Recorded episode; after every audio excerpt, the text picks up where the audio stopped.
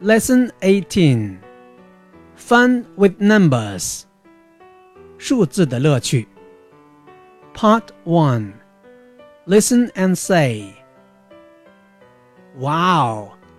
How many do you have, Danny? I have 20. Oh no! I have 17 now. Part 2 Let's play. Find the numbers. Now, find the numbers. I see 20. I see 11. 15. Part 3. Let's do it.